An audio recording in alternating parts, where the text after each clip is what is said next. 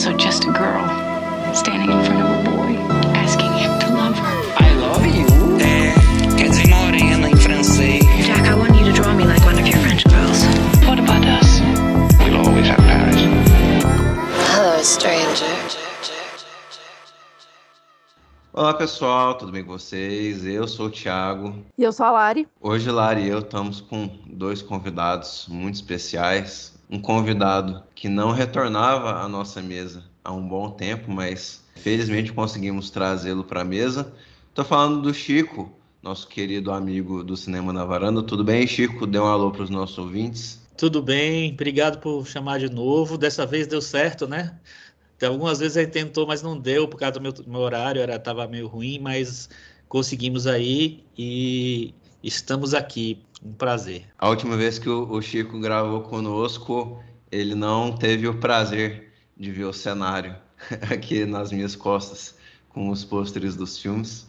Então, sejam muito bem-vindos de novo à nossa mesa, Chico. E, claro, estou aqui com o Rian também. Tudo bem, Rian? Um grande abraço. Opa, tudo bem? É, faz muito tempo que eu não venho, né? Acho que o pessoal da audiência até já até esqueceu, né? Da minha existência. Só que não, né? Já, já sou aqui um coadjuvante de luxo aqui, a cada tá aparecendo aqui direto, então vamos falar aí do filme da vez aí. O filme da vez, evidentemente, é o Shin Kamen Rider. É um filme que estreou nacionalmente aqui no Brasil pela plataforma da Prime Video. Foi uma surpresa mesmo para Larissa e eu. A gente tinha um, um envolvimento pequeno com o trabalho de, do diretor até então. E, enfim, nós vamos falar em mais detalhes do filme, etc. É um filme que chama muita atenção, né? É uma, é uma série de filmes aí do Hideaki Anno, mesmo diretor da série Neon Genesis Evangelion, é onde o, pessoal mais vai conhecer o trabalho dele. Mas, enfim, estamos falando aí de um cineasta japonês, de um filme japonês, e até de uma série de filmes que, querendo ou não, evoca essa coisa da identidade cultural japonesa, né?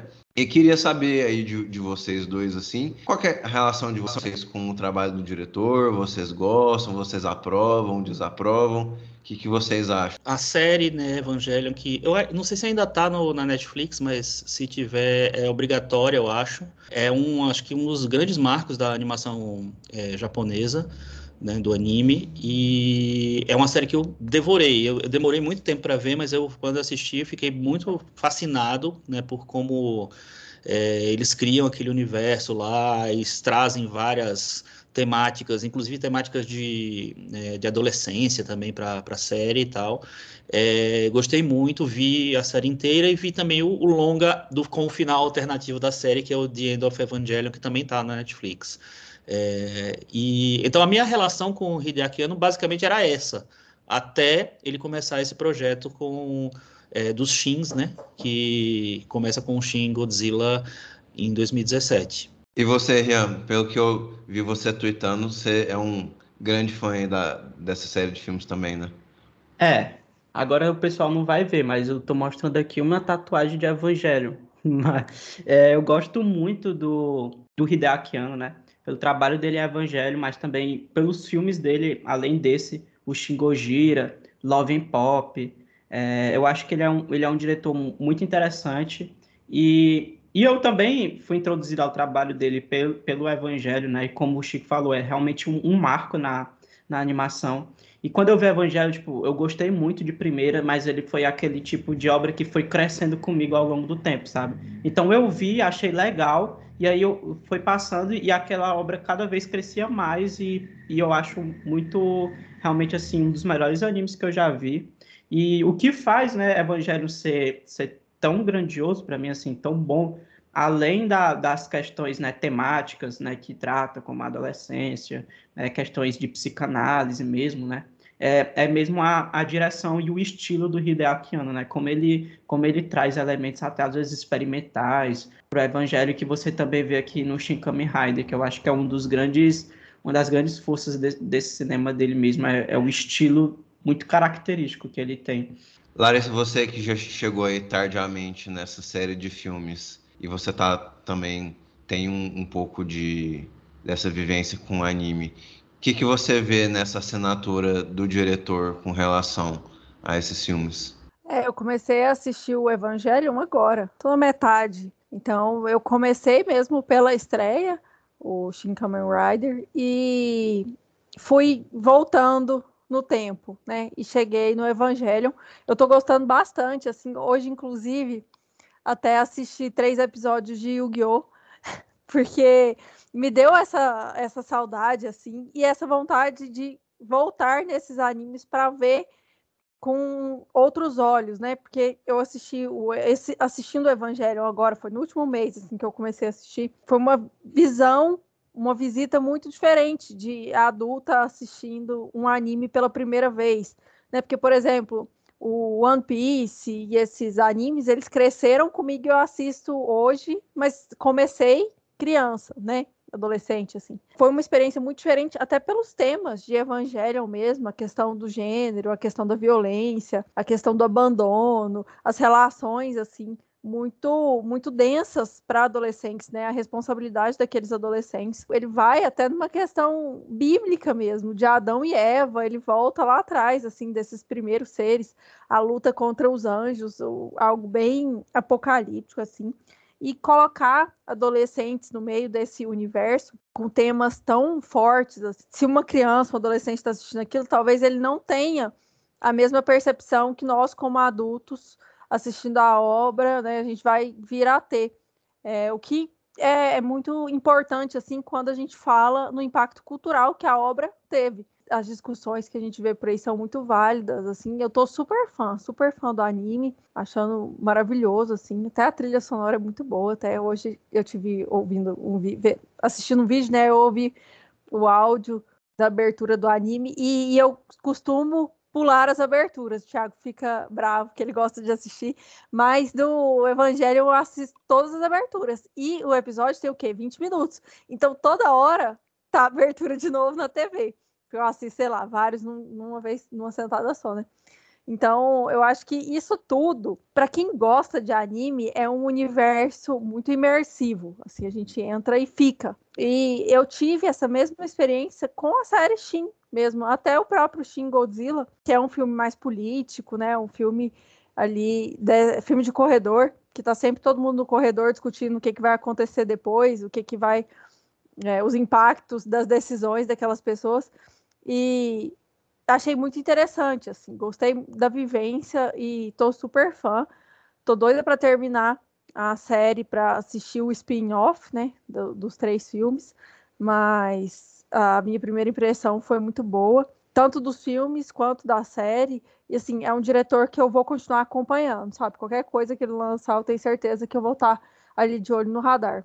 Deixa eu ler a sinopse aqui para nós entrarmos em mais detalhes aí do filme, né?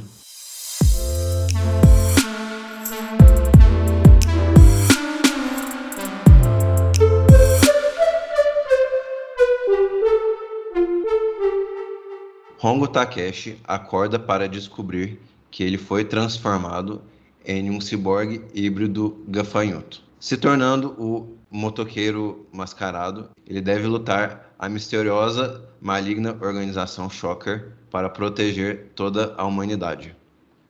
E esse filme, ele é que nem vocês falaram, a gente falou um pouco de, dele, essa coisa do anime ser dividido em episódios, né? Esse filme, ele é, eu acho interessante porque talvez ele possa ser absorvido ou, enfim, recebido como esse conjunto de episódios, assim, né? Ele tem uma, uma luta, depois ele tem outra luta. É, lembra um pouco essa, enfim, pegada do anime, né? Eu lembro quando eu era pequeno, eu assistia muito Dragon Ball Z e, e eu lembro exatamente dessa estrutura do, dos desenhos de anime, de ter uma luta e aí às vezes a luta nem termina no, no episódio, ela é, recomeça ou re, retoma num, num, próximo episódio, né? Cada, cada episódio tem uma dramatização é, peculiar. E, mas o, o que me, me chama muita atenção é como essa série Shin, e a gente falou aqui por cima do Shin Godzilla, que também está disponível no Prime Video e vale a super dica. É, é um filme muito legal, apesar de não ter.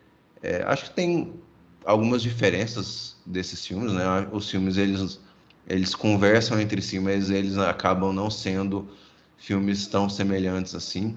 O Motoqueiro Mascarado, né, que, que seria esse a tradução mais próxima deste personagem, né? O Motoqueiro Mascarado, ele, ele é um personagem que, que vive muito nessa dinamicidade da, da mise-en-scène, assim, na, na, nas escolhas estilísticas, né? É, parece que o fato de ele ser um, um gafanhoto mesmo, né, interfere muito na forma como ele é filmado, né? E é uma coisa que é muito peculiar, porque você não vê muito dessa dinamicidade, dessas escolhas de, de cena, assim, nesse no, no que seria o equivalente a esse cinema, que pode ser que seria um cinema de super-herói, pode ser que seria um cinema é, de animação, no, no, no equivalente deles é, estadunidenses, né? Então, essa série Steam, eu, eu, eu sinto que ela tem uma, talvez uma pegada meio nacionalista, no sentido de tentar colocar ícones dessa cultura pop do Japão, né? Isso tá não só na forma como os personagens existem dentro de um, uma própria cosmologia, né? Eles enfim, a, as instituições e, e, os, e as mitologias existem para dentro da própria do próprio imaginário japonês, é, não somente isso, mas como a linguagem é uma linguagem própria, né? É, sem querer ficar batendo na tecla do, do, do Shin Godzilla, mas o Shin Godzilla, essa vertente meio nacionalista do filme está bem clara na forma como se, se opõem ao Japão e, e, o, e, os Estados Unidos dentro de uma, de uma briga armamentista, de, uma, de um concurso para ver quem que se defende melhor, né? É, e aqui talvez isso não esteja muito nesse plano, né? Mas eu acho que está sempre lá, né? Porque esses filmes eles tentam evocar a coisa das fantasias japonesas, tentam evocar o, o, o figurino japonês, a, essa dinamicidade japonês. E, e eu, eu, gosto bastante, assim, eu não, eu não, não, eu não esperava gostar tanto disso, assim, eu, o, o, que eu, o que nós tivemos é algo que realmente me surpreendeu. É que tu falou sobre essa questão, né, de como ele se apropria, né, dessas grandes imagens da cultura pop japonesa, né? E eu acho interessante essa, essa, essa série de filmes, né, que é engraçado até que eu, eu não sabia que era uma série de filmes até esse ano. Tipo, eu já tinha assistido o Shin, o Shin Godzilla, e tinha assistido o rebuild do Evangelho, né, o 3.1, que saiu na Amazon também no passado. E eu, inclusive, eu nem sabia que fazia parte da série do Shin. Eu descobri, tipo, quando saiu agora o Shin Kamen Rider, eu descobri que fazia parte. E aí eu descobri esse ano com o lançamento de Shin Ultraman. Aí que eu vi que tinha um pessoal que tava falando bem do Shin Ultraman, né? Aí eu, pô, outro Shin, eu tava, tem muitos Shins aqui, né? Aí eu fui atrás e aí eu descobri que o Shin Ultraman fazia parte dessa série que tinha começado com o Shin Godzilla, né? Que tá sendo produzida pelo, pelo Hideaki Anno. Mas o Shin Ultraman não é dirigido pelo Hideaki Anno, mas é produzido por ele e ele tá encabeçando, ele é o, o Kevin Feige, digamos assim, dessa, dessa, desse universo. E, se no, e eu acho interessante, principalmente o Shin Ultraman e esse agora, mais esse até, inclusive, como eles, eles têm uma coisa de pegar né, essas imagens tão tradicionais, né? E meio que atualizar, digamos ela assim, porque realmente é, são filmes que são bem mais fáceis de serem assistidos a um público que não tá que não assiste muito né esses tipos de filmes que são os tokusatsu né? O no caso o, o Shin Godzilla né? Ele vem de uma tradição de kaiju mas o Ultraman e o e o Shin Kamen Rider são heróis famosos do tokusatsu né? Então eles trazem né essa essa essa tradição e fazem uma homenagem e pegam suas né suas seus grandes clichês, digamos assim, suas grandes convenções, ele não, não tem nenhuma vergonha disso, ele não faz uma, uma coisa meio autoconsciente, não. Ele pega suas tradições ao mesmo tempo que ele, ele atualiza, digamos assim, né, com mais uso de CGI, digamos assim, e traz a visão própria do Hideaki Anno, principalmente nesse, nesse Shin Kamen Rider, né? Então, assim, é, aqui tem essas grandes, né? Tem esse, como tu falou, parece realmente um grande filme dividido em episódios, né? Então ele vai derrotando os vilões, e são aqueles vilões bem caricatos mesmo, de, de Tokusatsu, né? Que a gente via, sei lá, no, em Power Rangers, por exemplo, que é o, o Tokusatsu que mais fez sucesso aqui, aqui no Brasil. Inclusive tem que ter cuidado aí para falar de Tokusatsu, porque os, os Tokufans, eles são, eles são um grupo pequeno, mas raivosos. É, então, ele traz essa. E eu acho muito interessante, principalmente no uso do CGI desses filmes, porque é, ele, ele traz um CGI que você vê que aquilo é computação gráfica, ao mesmo tempo que mantém uma certa. Uma certa como é, um aspecto meio. Como é que eu posso falar? É, artesanal da imagem, né? Então, ao mesmo tempo que essas imagens elas, elas são tecnológicas, você vê que aquilo é computação gráfica, elas têm também esse aspecto meio, meio artesanal que eu acho que o Hideaki ele consegue trazer muito bem, até mesmo na própria forma como ele filma né, as cenas. Então, é, nesse Shin Kamen Rider, por exemplo, ele, ele traz vários planos assim bem diferentes que você não vê em um filme de ação comum. Aí, às vezes, ele, ele faz uns cortes que e traz uma câmera digital mesmo, câmera de celular, é, que lembra até mesmo os filmes mais experimentais dele, como Love and Pop, por exemplo, que ele faz isso também. Né? Então você vê ali o, o, traço né, de autoria que ele traz muito estilo nisso, né? E faz esses filmes eles terem um caráter artesanal mesmo, que eu acho muito muito muito massa, assim. Eu acho que essa essa coisa mais mais artesanal, ela tem muito a ver também com o, o Tokusatsu, né? É, esses monstros que, principalmente se você for pegar os Tokusatsu dos anos 80 e 90, era um negócio meio de papelão mesmo, sabe? Parecia figurino de festa de criança e que tem seu charme, né? É, então ele traz esse charme com, com ele, né? Esse charme de ser um negócio que parece meio datado, um negócio que parece meio diferente mesmo, principalmente para a gente que é aqui do Ocidente, né? E, e, traz sua visão própria e consegue atualizar isso também e fazer um, um filme assim que é muito bom para quem é fã de Tokusatsu e também para quem não está muito inserido nesse mundo. Eu, por exemplo, não conhecia nada do, do Kamen Rider, também não conhecia nada do do Ultraman. Foi minha primeira experiência com esses dois heróis nesse, nesse universo e eu gostei demais dos dois filmes. Assim. É, o que eu acho que. Eu acho que na verdade a gente vai ter falado isso antes, mas assim, explicar um pouquinho o que é essa série para as pessoas que estão ouvindo, que talvez caiu meio de paraquedas e, não, e a gente não, não contextualizou.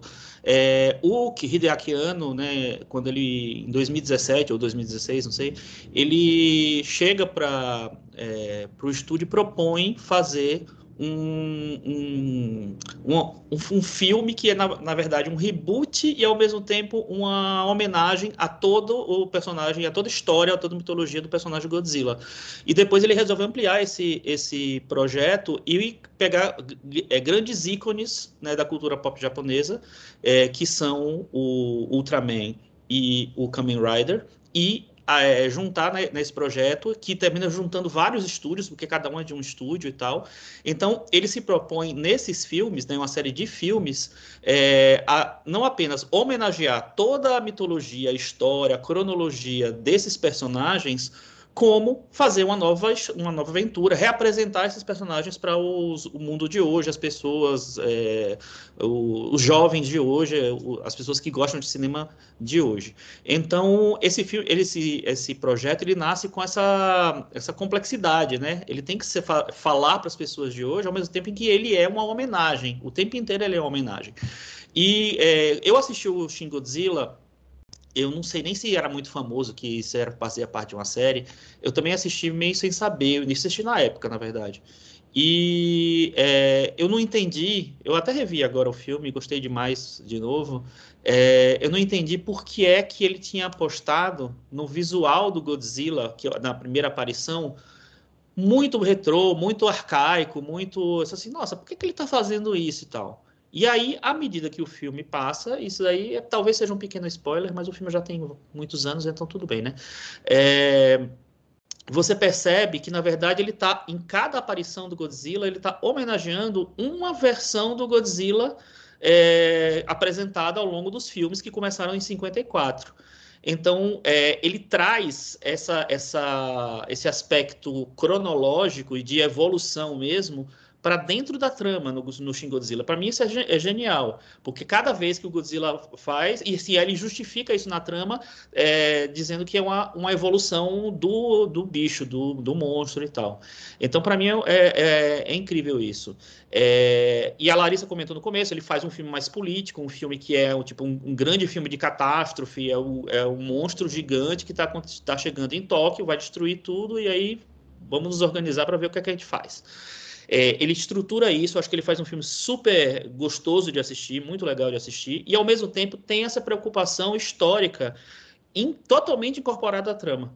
Então eu fiquei muito fascinado quando eu vi o, o Shin Godzilla e tal. Eu fiquei esperando, porque eu, depois eu descobri que iam ter o Shin Ultraman e o Shin Kamen Rider. Eu, eu também não sabia, descobri agora, né, pesquisando agora, quando eu vi o Shin Kamen Rider, que esse último longa do, Evang do Evangelion é também é, parte dessa proposta. E até foi por causa disso, né? Por causa do. Porque ele faz esse, esse novo longa do Evangelion que ele não é, dirigiu o Shin Ultraman, que ele passa pro, pro, pro co-diretor dele do Shin Godzilla. Enfim, mas ele produziu e escreveu também. O projeto é dele, né? E aí, quando eu assisti o Shin Ultraman, o Shin Ultraman foi tão engraçado porque eu fui para um. É, eu tava de férias e aí tava rolando um festival de cinema é, lá perto de, de, Barcelona, onde eu tava. E aí eu disse assim, ah, vou lá tentar ver uns filmes. E tava passando o Shin Ultraman, porque era a estreia mundial do filme lá. E aí eu assisti o Shin Ultraman meio assim, sem saber que ia ver e tal. E aí é, é muito interessante porque a mesma lógica que ele, ele aplica no Shin Godzilla tá no Shin Ultraman também, de uma outra maneira. O, a evolução do personagem está na trama. Então, assim, o filme, inclusive, ele pode até ser mais difícil para quem não tem totalmente uma, uma afinidade com esse universo, porque ele dá, joga muita informação, muito personagem, muito vilão, não sei o que lá, o tempo inteiro. E eles duram pouco na, né, tempo na trama, porque ele precisa contar, ele quer apresentar os grandes vilões da história do os, os coadjuvantes e personagens da história do Ultraman nesse na, na trama toda. Então, é, é tudo está incorporado à trama. Não tá tão. Não é, é, é visual também, obviamente, mas a, a, as referências elas estão incorporadas no roteiro, na história. É, isso se repete no Shin Kamen Rider, é a mesma coisa, a mesma lógica. Inclusive os filmes, apesar de um ser dirigido por ele e o outro não, são visualmente muito próximos, né? Eles têm a mesma unidade visual, as mesmas escolhas, as mesmas cores, a mesma textura, é, o, é, o mesmo é, apego que até o Rian falou, é, a, a, ser uma coisa retrô dentro de, uma, é, de um filme que, é, que tem efeitos especiais de última geração e tal. Enfim, ele, ele brinca com isso também no visual. E é, é muito interessante porque, por mais que ele é, queira atualizar os, o, o, visual né, de vários personagens que ficaram meio datados, talvez, ao longo da história, porque, enfim, a tecnologia mudou, o cinema mudou, tudo mudou, a, a percepção da gente mudou, é, ele mantém é, uma, um diálogo muito grande com o visual anterior, com o visual do, de, de, cada criatura lá atrás. Então, é, para mim, é, um, é um, um, projeto muito ambicioso e que eu gosto muito de, de, assistir, porque ele, ao mesmo tempo que ele, ele quer fazer essa homenagem e é, citar o tempo inteiro, referenciar o tempo inteiro o material original, ele tenta atualizar esse material para os dias de hoje é, de várias maneiras. Então, visualmente, dentro do texto, né, trazendo essa, essa coisa, mas sem perder aquela coisa retrô. Porque ele sabe muito, muito que um, existe um público muito específico que vai gostar e vai se interessar por esse filme, que é o, o, o público de lá, lá de trás. Né? Eu também não, não tinha muita intimidade com nenhum dos personagens, só o, o Godzilla que eu vi alguns ao longo, do, ao longo do, dos dos meus vários anos. Mas o, o, o, Ultraman eu vi muito pouco e o Kamen Rider não vi nada. Então, é, eu achei muito fascinante como ele consegue é, ter, lidar com esses dois aspectos.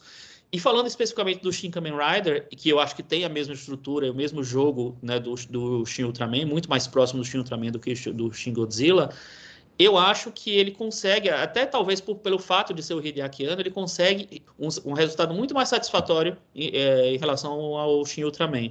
Acho que é um filme muito mais fluido, é um filme muito mais que você se envolve mais com o filme. O Ultraman também tem isso, mas eu achei que é um filme mais é, falado demais, mais blá blá blá e tal. E no Kamen Rider ele é, dissolve isso muito nas cenas de ação que são realmente espetaculares. Isso que o Chico falou, a gente até observou enquanto a gente assistia sobre a evolução do monstro no Shin Godzilla, né? Para quem tá assim não assistiu todos os filmes e tudo mais, é, eu acho que não, não é necessário para assistir esse último título, né? Só que ao mesmo tempo eu acho que a experiência para mim, pelo menos, ela tem sido é, mais intensa de assistir toda a filmografia mesmo do diretor, não só o universo Shin, né? Até para entender como ele trabalha, entender a estética que ele recorre. E eu acho que isso não é só desse diretor, né? Mas é a própria referência dos animes, é a própria referência do cinema japonês. E eu vivo falando, batendo nessa tecla, que quanto mais filme a gente assiste, mais fácil e mais interessante fica assistir mais entendeu? Porque essas referências que a gente vai carregando, elas são muito elas são muito importantes para a experiência final mesmo. E aí, quando, enquanto o Chico estava falando sobre essa evolução do monstro, eu fiquei pensando bastante sobre isso. Até pouco tempo atrás eu também assisti um dos Godzillas ali, que estava tava de bobeira, e aí cliquei na HBO e um dos títulos sugeridos era o, um Godzilla. E até não terminei de assistir, assisti uma parte só, mas tinha acabado de, de, assistir o Shin Godzilla e aí fiquei com essa sensação, assim, de não ser só uma homenagem ao Godzilla quanto monstro, mas uma homenagem a todo o cinema que sempre trabalhou esse tipo de monstro, uma homenagem ao Japão também. Eu acho que o filme ele carrega muito de, dessa história e na toda a série Shin, acho que a partir desse, desse ponto, a gente vê muito dessas referências do cinema de ação, da, da, de toda a obra audiovisual japonesa de ação. E aí, nesse último filme, eu sinto que está muito presente, seja até, até na, na parte de figurino e maquiagem mesmo dos personagens.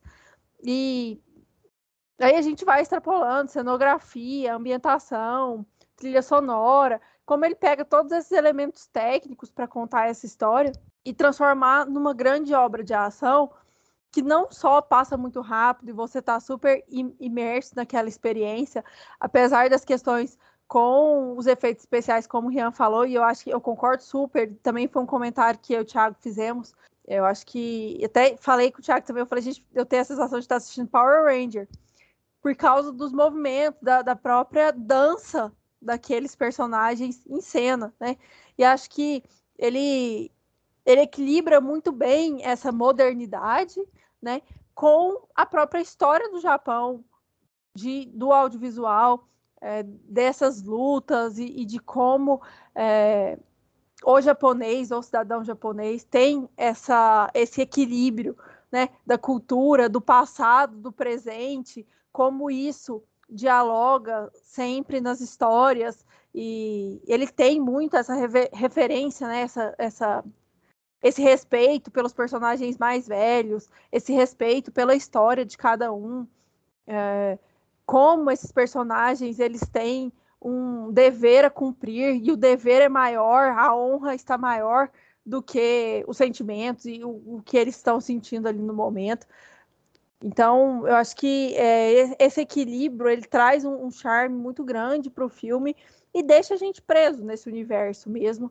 E, e a partir desse momento, a gente até pensa em como isso foi desenvolvido, né? Que aí volta lá para a questão do, do Shin Godzilla mesmo, que é um trabalho de várias mãos, né? Por mais que ele tenha sido idealizado pelo diretor e que ele esteja em vários pontos da cadeia ali de produção, você vê que existe uma entrega muito grande da atuação, uma entrega muito grande de todos os envolvidos mesmo no projeto para fazer aquilo ali acontecer. E eu, eu, realmente fiquei muito encantada com o filme. eu toda semana, até isso antes de gravar, né? O Chico tava falando, ouvi ele falando do Thiago. Eu toda semana falava, não quero mais gravar isso, não quero mais ver filme, eu, eu cansei disso aqui, vou mudar de hobby. Porque a gente fica meio decepcionado, assim, quando começa. Cobrir a estreia, para mim, eu acho o terror. Porque eu nunca tô afim de assistir o que tá, tá em estreia no momento.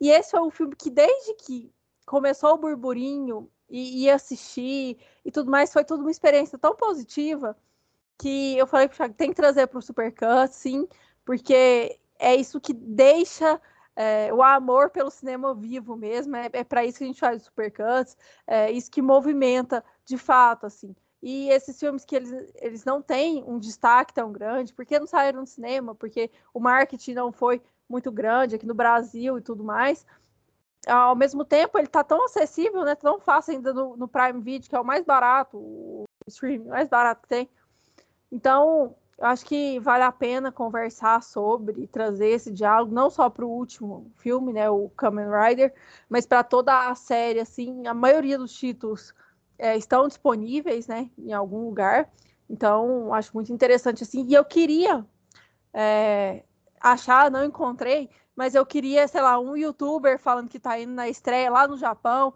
porque eu queria ver a, essas pessoas, como que elas estão é, lidando com esse filme, sabe? Se tá todo mundo indo fantasiado, como que é esse movimento dentro do Japão, de fato? Porque eu acho que é um filme motivador, assim, né? Do jeito que a gente teve um monte de gente vestida de Barbie aqui, eu acho que esse filme no Japão, ele tem um movimento cultural e um destaque muito grande, assim. Então, gostaria de ver é, essa eu gostaria de ver mais esses filmes no cinema aqui também, porque eu acho que é um, é um filme que tem tudo para todo mundo gostar, assim. Ele não é um filme que não é acessível, de forma alguma. É, na verdade, assim, eu. É, de novo, né? Eu acho que quando a gente sempre, sempre vai falar de cinema mainstream, e a gente fala do cinema mainstream americano, hollywoodiano e tal, às vezes nós acabamos sem querer querendo, falando um pouquinho como se fosse o nosso cinema, né? Tipo, é, ah, porque eu, a verdade não é, no, não é nosso cinema, né? É, é, é, dos Estados Unidos e às vezes a gente chama de nosso tal, porque a gente não tem essa mesma máquina de produção que eles têm e, e talvez a gente se enxergue como similares culturalmente aos Estados Unidos, sei lá o que, a gente só assiste filme americano, papapá, mas a verdade é que esse tipo de filme é o, é o tipo de filme clássico para dar muita inveja ao cinema americano, né? Porque tá que a gente semana sim, semana também a gente fala de é, fatiga Marvel, fatiga DC, fatiga não sei o que. A gente fala de, dessas, dessas, desses grandes conglomerados de, de, de mídia mesmo, assim, de, de estúdios americanos que tentam fazer filmes dos seus próprios personagens, filmes, sei lá, do, do Homem-Formiga, enfim, vocês, o, os personagens vocês conhecem. Homem-Aranha, né? E, e assim, e claro que tem exceções, sim, tem exceções, né? Mas no geral, o, o, esses filmes de super-herói, mas não só os filmes de super-herói, um, um cinema blockbuster americano ele, ele carece de tanta, tanta imaginação, né? Eu, eu falei isso no nosso episódio Barbie, né? Que Barbie foi um filme que eu tenho minhas ressalvas, é, porém eu acho que ele foge da, da, da regra do filme meio estéreo, esteticamente falando, né? É, e, e, assim, eu quando eu vi o RRR do, do SS Rajamouli, e a gente não eu eu não gravei o, o esse episódio do, do Supercuts. É, não deu foi não deu inveja deu foi raiva mesmo. Deu assim seus americanos FDPs assim como é como é que vocês não não podem não podem fazer isso direito né? Talvez esse filme eu não chego a gostar tanto quanto eu gosto do RRR apesar de chegar próximo né? Mas esse essa vibração estética né? Essa coisa enfim, a, é, a forma estética e tal. E algumas coisas não são nem, não eram nem para ser tão alienígenas ao cinema americano, né? Porque, por exemplo, tá, a gente estava vendo E eu falei brincando do, do vilão do filme ser meio que o, o, o Jared Leto, assim, né? O, o, é, até aquela a cena que ele entra lá no, no coveiro do, do vilão, assim, lembra muito a cena de Blade Runner 2049, que é, o, é, é, é, é mais ou menos a mesma pegada, assim, né? Tipo, é, é uma. É, enfim, é um, é um cenário vilanesco, assim, com a parede é, colorida, monocromática, co, é, cores escuras, é, um, um, vilão cabeludão de, de, de túnica e, e, de uma roupa assim meio solta, né? É, me lembrou o, o Jared Leto do, do Blade Runner. É, e, tem, e tem coisas assim que eram para ser é, em traços facilmente aplicadas, né, pelo cinema americano, né? E, enfim, mas não são, né? E, e o Redeakiano tem isso meio que na palma da mão, assim, ele, ele acerta e muito, né? É, ele aposta numa, numa dinamicidade, sem querer me repetir, né? Dessa mise-en-scène, e, e eu acho que faz todo o sentido ele, ele, ele ter ido para isso, né? É o, é o que o Rian falou, né? Do, do que é, é artificial, é, parece muito avançado tecnologicamente, mas ao mesmo tempo meio atrasado também, como se fosse feito muito antigo por conta da artesanalidade das imagens, né? Algumas imagens são são filmadas de muito perto, né? Então você é, é como se ele é, quisesse mostrar algo de tipo não fizemos isso artesanalmente e eu acho que faz muita diferença. Eu, eu vibrei muito com essas imagens. Eu eu estava totalmente comprado, é, apesar da trama, é, eu, eu nem sempre achar uma trama emocionante, etc e tal, mas enfim, é um filme que eu acho que acerta demais nessa pegada. Fazer um, alguns apontamentos aqui. Primeiro, trazer informação, porque aqui a gente também tem informação. A Larissa falou né, que ficou curiosa para como foi a recepção no Japão. Eu fiz uma pesquisa rápida aqui e segundo o Crunchyroll, na semana de estreia do filme, 17, 17 e 19 de março, né? A, a, final de semana de estreia, ele estreou em segundo lugar lá no Japão. Ficou atrás só de My Happy Marriage, que é um, uma live action de um anime, um filme japonês também. É, então, então, assim, eu acho que é, um, é uma série de filmes que está realmente fazendo, tá está conquistando o público, um, um, bom público lá no, no Japão, né? Até porque já temos quatro filmes né, dessa série, então acho que está dando o retorno esperado, pelo menos. E aí fazer também alguns apontamentos, como o Thiago falou, por exemplo, né, essas comparações né, entre o cinema de blockbuster americano e o cinema do blockbuster né, japonês. E até eu vi muito no Twitter o pessoal falando, e acho que quando você vê a cena também, é, é meio impensável de você também pensar, né? Porque tem uma cena lá que ele, ele enfrenta um vilão que é velocista e eles entram numa, numa disputa de velocidade. E logo no ano, tipo, acabou de sair The Flash, e aí você compara as cenas de velocidade que tem em The Flash com as cenas de velocidade que tem no, no Shin Kamen Rider, a diferença exorbitante de, de é, orçamento entre os dois filmes e a cena do Kamen Rider é muito mais legal, muito mais empolgante, muito mais interessante visualmente do que aquelas cenas meio toscas de Flash que ele sai correndo e parece um bonecão assim e tal. É, mas como é, como tu falou da, da questão do, do, cenário, né? Do cenário, tu falou que lembrou o, o de Blade Runner. É, então, os, aquele cenário do, do vilão principal do, do Shin Kamen Rider me lembrou muito é, o cenário da, da Lilith lá do, do Evangelho.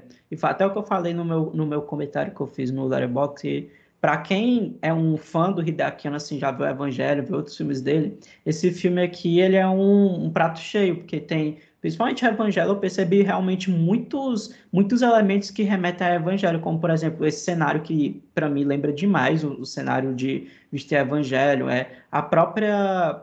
É, o, o, como ele preza pelo psicológico dos personagens, que eu acho que era ainda algo que não tinha aparecido tanto no no Godzilla, que como vocês falou, tá muito mais para um thriller político, e no Ultraman também, eu acho que nesse ele vai mais fundo nisso, Claro que ele também foi fundo nisso no Evangelho, porque Evangelho é Evangelho, né? É meio impossível você fazer um filme de Evangelho sem ir a fundo nessa questão do psicológico dos personagens. Mas aqui nesse novo filme do Kamen Rider, ele, ele bate muito nessa tecla né? da solidão, que também é um tema muito presente nos filmes do, do, do Hideaki Anno, né? Então, é, dá até pra fazer uma piada de tipo assim, o, no Evangelho tem aquela piada do ai, vai, é, Shinji entra no robô, aqui é o vai entra aí no botar a máscara do Kamen Rider, né? Porque também tem essa questão do, do indivíduo, né? Quando ele coloca a máscara, tem uma coisa, um, um processo de, de perda de individualidade. Sim, ele vai fundo também nessas questões psicológicas,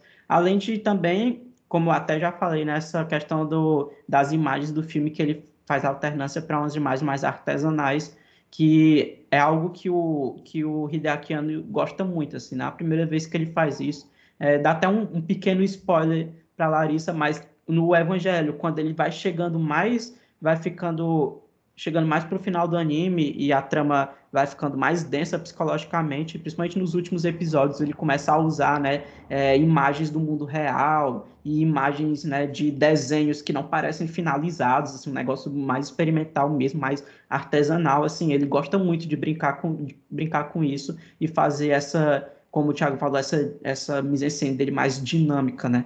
É, e, e, trazer esses planos mais que realmente tiram do, te tiram do conforto e que, de certa forma, também, em algum modo, se liga com o, o psicológico dos personagens. Ele faz isso também no Love and Pop. Enfim, é realmente algo que eu acho muito muito massa. E o Chico, ele falou, né, sobre como esse filme, ele, ele lembra mais formalmente o, o Ultraman, e realmente, Ultraman, para mim, eu acho que é, é um filme muito, muito interessante nessa, nessa, nessa série, porque às vezes ele me lembra muito é, mangá mesmo, como o diretor ele faz alguma, alguns enquadramentos que busca replicar uma linguagem de mangá, de filmar o, o, os personagens de baixo para cima, assim, mas um contraplongé bem gritante mesmo, que parece que não é que, que foi desenhado mesmo, assim, eu acho muito massa. E a Larissa falou como esse filme ele, ele, ele é acessível e, e ele faria muito sucesso se viesse para cá, né, e tal. E como eu falei, ele é, ele é mais acessível é, para um público que não está habituado com esse tipo de, de linguagem, né, de tokusatsu e tal. Como eu falei, o Chico também falou, é, a gente pelo menos acho que todo mundo aqui na banca não é muito habituado a ver esse tipo de produção de tokusatsu, mas a gente gostou muito. Mas mesmo assim, eu acho que ainda tem algumas coisas que um público que está muito acostumado com, com só Marvel, só filme de herói, assim, vai achar, vai, vai achar tosco, vai achar brega, como se isso fosse algo necessari necessariamente ruim. Por exemplo, quando eu postei lá no Twitter que eu tinha gostado muito do filme, eu ouvi um cara reclamando, falando, por exemplo, do, dos diálogos que ele achava muito expositivos os diálogos do filme. E realmente, o filme ele, ele tem muito diálogo expositivo, mas eu não acho que nesse filme seja um problema. Assim. Eu não gosto dessa concepção de é, fazer com que algo seja necessariamente um problema. Então, ah, se tem diálogo expositivo, o diálogo expositivo é ruim, porque o cinema é visual e tal. Então, se tem diálogo expositivo, é um problema de roteiro.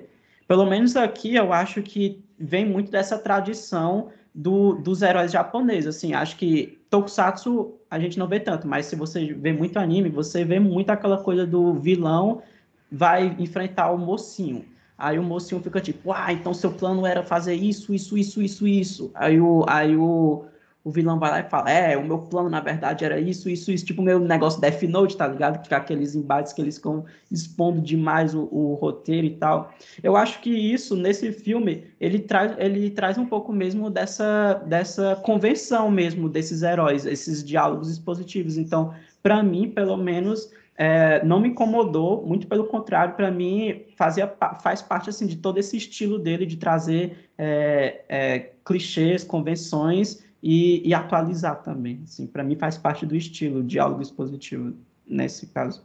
É, eu, eu, concordo totalmente, assim, eu acho que, o, eu até falei isso, né, o filme tem muito diálogo, porque ele quer realmente trazer para a história é, para trazer para a trama do filme a história do personagem. Então, assim, ele tem que ser, ser, rápido apresentando os vilões, porque vão ser vários que apareceram ao longo de muitos anos e tal lá. Eu até acho que é um desafio muito grande para ele fazer isso. E eu acho que ele brinca totalmente com as, com as convenções, com os clichês, com as características. É, é tudo um pouco mais cartunesco, mais. É, ma, menos realista, vamos dizer assim, porque esses é, esses personagens são assim, foram criados ao longo do tempo assim. Então, acho que não tem. Ele, ele não tem uma, uma preocupação, eu acho isso maravilhoso que não tenha, em ser uma. Um, é, em trazer para um, lugar crível. Ele quer, ele quer homenagear, fazer uma homenagem realmente à história do personagem. E os personagens têm essa, essa pegada, essa característica. Então eu acho que ele é, que essa preocupação é, em, em fazer referência o tempo inteiro, em, em é, absorver não apenas características visuais ou informações de quem é aquele personagem, é, é, isso vai além, né? Porque ele vai para a, a, maneira como aqueles personagens eram apresentados mesmo. Então eu acho que tem é, que, que, o tempo inteiro ele faz referência a isso. Eu acho isso incrível. E, e uma coisa que eu acho assim é, se falou, de, né, Rian, do, dessa história do, do rapaz que comentou a história de, de ter muito diálogo, de ser diálogos expositivos demais.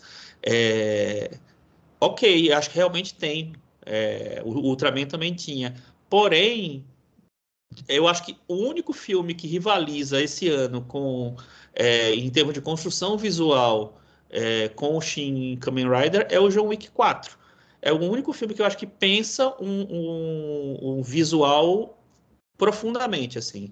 E, é, e o João 4 eu acho até um bom exemplo de falar o que a gente estava falando, de, de, é, de, que o cinema americano, ele, ele realmente ele termina se... É, se repetindo, os filmes se repetem muito no tipo de imagem que eles criam, no tipo de coisa. Então, quando vem um filme que sai da casinha, como o John Wick foi criando isso ao longo dos, né, dos filmes, principalmente a partir do segundo, né, segundo, terceiro, quarto, vai trabalhando, é, trabalhando a cor, né, a luz como um, um elemento é, narrativo e tal.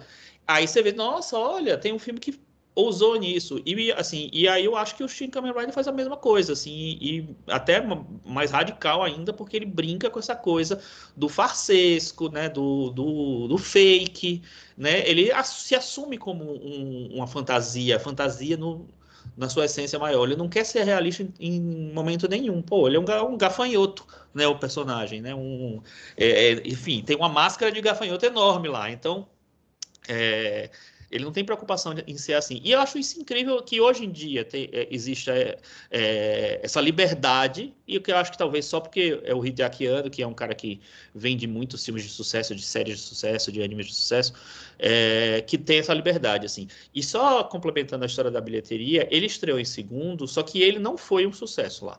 Ele, é, inclusive, rendeu acho que metade do que o Shin Ultraman rendeu. Só que como ele foi muito cedo, talvez, para o Prime, então talvez eles não tenham é, tido um planejamento de é, para é, sustentar muito na, na, nas bilheterias, porque ele já tinha esse, esse contrato aí com o streaming. É, que inclusive é meio louco, né? Porque o filme chegou muito rápido no streaming e o Shin Ultraman, que é do ano passado, até agora não tem streaming nenhum no Brasil. Então, é, alguém moscou aí, enfim. Mas é isso, eu acho que tem esse. que é, é para mim, um dos grandes trunfos dessa série, principalmente é, falando mais especificamente do Shin Kamen Rider, é como ele trabalha, ele cria realmente uma linguagem visual totalmente conectada com, com o Ultraman, mas ele tem essa linguagem visual muito única do, desses dois filmes só. E é, ele não se preocupa com isso, em, que isso vai afastar as pessoas, em que isso não vai conectar as pessoas. É, eu acho que tem uma, uma liberdade ali que, para mim, eu acho muito saudável. Podemos aí puxar as notas já, eu acho. Foi um, uma conversa se estendeu sem a gente ver. É, mas é isso, eu, eu daria um 8 pro filme. Essa esse coisa do gosto estético, eu, eu realmente. E a comparação com o John Wick é engraçada porque, enfim, o John Wick tem todo uma, enfim, uma encenação diferente, etc e tal, né? Mas é, enfim, são filmes que apostam em abordagens estéticas também muito diferentes entre si e tal. O John Wick, ele, enfim, eu, eu acho que é um grande filme, eu, eu simplesmente adorei, né? É... Mas é engraçado como esse ano a gente tem tido ótimos filmes que são filmes de, de gênero, né? É, filmes. O John Wick não é um, um filme de, de, que a gente chamaria de filme de boneco, né? É, apesar dele ser um filme de ação de gênero, enfim, que, que dialoga com outros filmes de ação, né? Mas eu penso no, no John Wick, eu penso nesse filme, eu penso no Homem-Aranha no, no, através do Aranha Verso, né? Que, que foi um filme que eu, eu adorei também é, como filmes que, enfim, são do, dos melhores filmes do ano e são desse universo pop, popular, o que você quiser dizer, né? Para mim vale um 8, eu acho que é um, um filme muito interessante, vale super a dica, muitos que estão ouvindo a gente talvez não tenham assistido ao filme. Ele é até um filme que, felizmente ou infelizmente, não cabe muito spoiler, né? Assim, parece que não, não, não tem muito que dar spoiler desse filme, porque é a experiência visual que de fato conta, né? Então fica aí a super recomendação. Eu daria um 8 pro filme. Vou falar, tá? É, eu, vou, eu dou um 8. É, eu não lembro se tem meio ponto aqui, enfim. Mas eu dou 8, 8,5 pro filme. Eu gostei demais do filme. Eu achei, acho que é um filme muito. É, refreshing né, para o cinema de ação. É, eu, você falou bem do Aranha Verso, eu achei, acho que é um filme também muito ousado estilisticamente, vai muito além do primeiro. É, então, temos três filmes de ação né, populares aí bem, bem interessantes esse ano. É, mas esse é, é, muito especial, porque acho que ele consegue dar conta do, da proposta dele, né, que, é, que é de ser uma homenagem, ao mesmo tempo que né, traz esse, esse personagem de novo pro, pro jogo. Minha nota também foi 8, e algo que, enquanto o Chico falava agora, e eu lembrei também do Homem-Aranha, do Aranha Verso e tal, e fiquei pensando que ninguém, nenhuma crítica que eu li, usou a palavra gamificação pro filme, para a série Shin, né? Então, acho que é uma evolução aí no cinema de ação, porque ultimamente todos os filmes de ação o pessoal leva para o lado da gamificação. Aprenderam essa palavra e agora não soltam a mão dela de jeito nenhum. É, e é isso, assim, acho que é um filme excelente, gostei muito. É, acho que gosto de toda a experiência. Vou voltar. Eu quero fazer um episódio de Evangelho ainda. Vou terminar de assistir tudo. Thiago, eu não sei, acho que ele não vai conseguir assistir tudo, é, igual eu tô assistindo, mas quem sabe? Aí ele vai assistindo devagarzinho e a gente consegue fazer um episódio. Porque eu acho assim, vira e mexe, as pessoas pedem uma série, um anime, alguma coisa diferente do Supercuts. E Evangelho com certeza merece a discussão, merece mais tempo, nem uma hora, duas horas de discussão aqui pessoal vai gostar. E é isso, Rian, sua nota. Minha nota pro filme também vai, vai ficar todo mundo no 8 aí, né? Mas se tem um meio, vou botar 8,5 também. É, filmaço, assim, como vocês falaram do, dos filmes de ação. Coloco aí nessa caixa também o Missão Impossível, o novo Missão Impossível, que eu também adorei, também é um filme pop aí. Quer dizer, não tão pop, né? Porque o Tom Cruise aí vai ter que morar de aluguel, né? Tá, perdeu tudo, infelizmente, por causa do Barbenheimer mas também coloco aí e e esse esse episódio aí do Evangelho, vamos ver aí, bora fazer o explicar o final do Evangelho, Evangelho final explicado, né? Vamos, Rian. Vamos fazer o Evangelho um final explicado. Toda semana a gente está em busca do nosso cancelamento, né? Quem sabe dessa vez a gente consegue. Mas eu acho difícil explicar, né? Se nem o Hideaki soube explicar.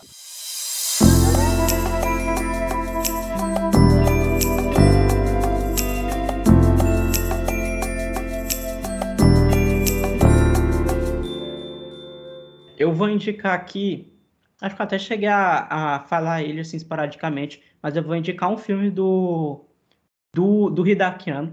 Eu vou, eu vou indicar o, o Cute Honey, que, que é um filme dele dos anos 2000. E para quem gostou de, de Shin Kamen Rider, acho que também vai gostar desse filme, que ele é uma adaptação de um, de um mangá, dessa personagem de mangá, que também é uma heroína e tal. E é ne, nesse estilo Só que ele, eu acho ele ainda mais doido, ele é ainda mais doido, pirado visualmente do que o Shin Kamen Rider, assim. É um, por, é, junte o Shin Kamen Rider a anos 2000, a estilo de animação que tenta replicar mangás, cara, é tudo isso junto e, e é um filme muito divertido, muito divertido, assim. Se você gostou dessa coisa meio farsesca do, do Shin Kamen Rider, assim, se você gosta das coisas japonesa assim mesmo, eu acho que virou o meu, o meu filme, não, não é meu filme favorito por causa de End of Evangelho dele, mas assim, tirando End of Evangelho, acho que virou um dos meus favoritos, assim, do dele, do Hideaki Anno. Então fica aí a indicação, Cute Honey. Hoje chegou a programação de agosto da MUBI e é, eu vi que lá no final do mês, acho que dia 27 e dia 28, tem, eles programaram dois filmes da Lucrécia Martel para entrarem como filme do dia, que deve ficar no catálogo, que são Pântano e A Menina Santa. São dois filmes muito bons, né, que a Lucrécia Martel é uma grande diretora e que ela quase completamente ignorada pelo, pelos streamings, então é uma chance legal, legal de ver uma autora muito, é, muito importante recente, no cinema recente de volta disponível nos streamings. Então, minha indicação é o Pântano e a Menina Santa, dois filmes da Lucrécia Martel, na MUBI. Eu vou dar uma indicação. É, recentemente a gente assistiu, eu, eu que eu coloquei a Larissa para assistir, mas ela não estava o, pelo menos o propósito era colocar ela para ver, porque ela não, não, não, tinha visto o filme e ela não estava muito afim, acabou que eu assisti ao filme sozinho. Mas eu, eu fui rever um filme que eu devo ter visto há uns 15 anos atrás, que é Embalos de Sábado à Noite. Tá, a gente está vendo muito filme dos anos 70 ultimamente, né? E, e foi um filme que foi uma revisão que me marcou, porque eu não lembrava do filme ser ser assim, no, no, assim, eu lembrava do filme como a, a, coisa das danças e da celebração e da discoteca, né, etc. E, e, o filme tem isso, né, mas é um filme que é um pouco mais sério do que ele aparenta numa primeira numa primeira lembrança, assim, né? O, o personagem do, do, John Travolta é alguém meio à margem da sociedade, alguém que tem poucas oportunidades de emprego, de. É, enfim, é, de várias coisas assim, e, e, isso. E tem um comentário social, tem até uma. É, o que talvez os filmes de hoje em dia seriam, mais, seriam muito mais diretos com relação a, a a crítica da, da homofobia. É, esse filme critica a homofobia da assim a homofobia da época, mas ele é meio talvez, talvez como outros filmes dos anos 60, dos anos 70, ele, ele seja um pouco ambíguo, né? De não de não criticar de maneira ultra explícita esse comportamento tóxico, assim, mas, mas de fato, né? Era uma época de discoteca, de de esses ambientes serem vistos como é, guetos e um, um acaba que é, a comunidade LGBT abraçou muito o gênero da discoteca e muito essas comunidades de dança, né? E, e tem uma a grande cena do filme não tem não é não vai necessariamente para o lado da, da, da, homofobia, mas vai para um lado meio rixa de imigrantes, meio a la West Side Story que é um, uma rixa entre ídolos americanos e porto-riquenho-americanos, assim. É, mas é um filme que tem esse comentário social é, que me, me chamou muita atenção e tem uma trilha maravilhosa, né? A trilha não se, não se comenta, né? E eu achava que era um filme bobinho e não é, assim, não, não sei se é uma obra-prima, acho que não é uma, uma obra-prima, mas é um filme que eu não esperava que a revisão fosse tão positiva e acabou sendo bastante positiva. É, enfim, eu acho que tem muitos acertos e é um filme que me chamou muita atenção, assim. Gostei muito, Embalos do, de Sábado à Noite. Não vi o, o que seria Embalos de Sábado à Noite 2, não, não sei qual é o título exato, eu, eu, eu chamo com, com essa alcunha, mas é, é um filme que eu não vi há muito tempo e me surpreendeu na revisão vale a dica, é um filme que está disponível na Globoplay. Ô, Thiago, só completando aí, eu também tive a mesma impressão quando eu revi o filme. Eu revi faz uns 3, 4 anos. E acho que é um filme muito mais profundo do que, do que ele fica na nossa memória. E debate muitos, te muitos temas importantes, principalmente pelos personagens periféricos, né? Os personagens que não são os principais, assim. Eu acho que é um filme que vale rever. E a continuação se chama Os Embalos de Sábado Aproveitar o embalo também para indicar outro embalo, os últimos embalos da disco do Witch Stillman dos anos 90, né? The Last Days of Disco. Filmaço, um dos melhores filmes dos anos 90 aí também, que também é nesse contexto da disco, só que o final dela, né? Ela já no declínio. E é um puta filme esse filme também. Então faz uma sessão. Esse filme do... é melhor ainda. Nossa, é eu, eu não vi ainda do John Travolta, preciso ver, mas o Last Days of Disco, perfeito o Chico falou do, do filme, dos filmes que vão entrar na MUBI, né? Até lembrei de abrir o e-mail aqui e vi que na HBO vai lançar um filme que eu gostei bastante, assim, que é o Exorcista do Papa, filme recente de 2023, acho que, se eu não me engano, entra dia 4 de agosto, 4 ou 5. E gostei muito do filme, acabou que a gente não fez episódio, quando ele foi para o cinema a gente não assistiu, acabou assistindo em casa depois, mas eu, eu adorei, assim, desses filmes de ação, de que é um, um, tipo, um gênero de cinema que está meio que voltando, né? Gostei muito do, do Exorcista do Papa, foi uma surpresa boa, achei o filme divertido, gostei dessa questão de colocar o, bem e o mal e o, os padres ali como super-heróis, colocar até esses efeitos especiais é, bem de, de filme de boneco mesmo, colocar os, pa os padres como esses bonecos. Então, acho que por mais que o, filme ele tenha uma tradição ali do, dos filmes de exorcismo, gosto muito quando ele, como ele desenvolve para um lado mais fantasioso mesmo. Ele deixa até o filme, é, acho que não dá nem, não sei se dá nem para chamar o filme de um filme de terror assim.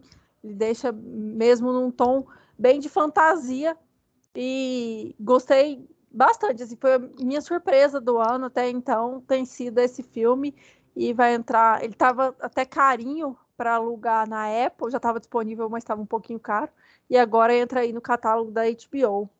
Rian e Chico, fica aí o forte agradecimento ao comparecimento de vocês para a nossa, a nossa mesa hoje. É, muito obrigado. É, muito obrigado aos ouvintes que nos acompanharam com mais uma conversa. É muito, muito bom é, gravar sobre esse, esses filmes com, enfim, para vocês. Eu deixo o espaço para o Rian e para o Chico para eles deixarem os jabás que eles quiserem dar hoje, os recados que eles quiserem dar. Enfim, o espaço é de vocês, Chico e Rian. Eu já, já sempre dou meu jabá aqui, então, mas sem muito jabazinho para hoje, se quiser ver mais o que eu falo, eu falo mais no Letterboxd. E, e no Twitter, agora eu tô falando mais no Twitter também, pelo, pela conta do Hulk Cinéfilo, né? E mais no Letterboxd você pode ir lá me seguir, Rian Oliveira, que eu vou fazer reviews mais ponderadas sobre filmes lá. É, e eu estou é, mais ativo agora no Instagram, arroba Filmes do Chico, no Twitter também a mesma coisa. Então, convido aí quem se interessar a dá uma olhada lá, porque tem comentários sobre os filmes, indicações de streaming, etc e tal. A todos os ouvintes, a gente lembra que vocês que nós somos supercutspod nas redes sociais. De, despeço de vocês. Tem mais um episódio muito em breve vindo aí até vocês, mas enquanto ele não vem, fica aí o um grande abraço a todos. Muito obrigado. Um tchau, tchau e até a próxima. E dá cinco estrelas por Supercuts no Spotify.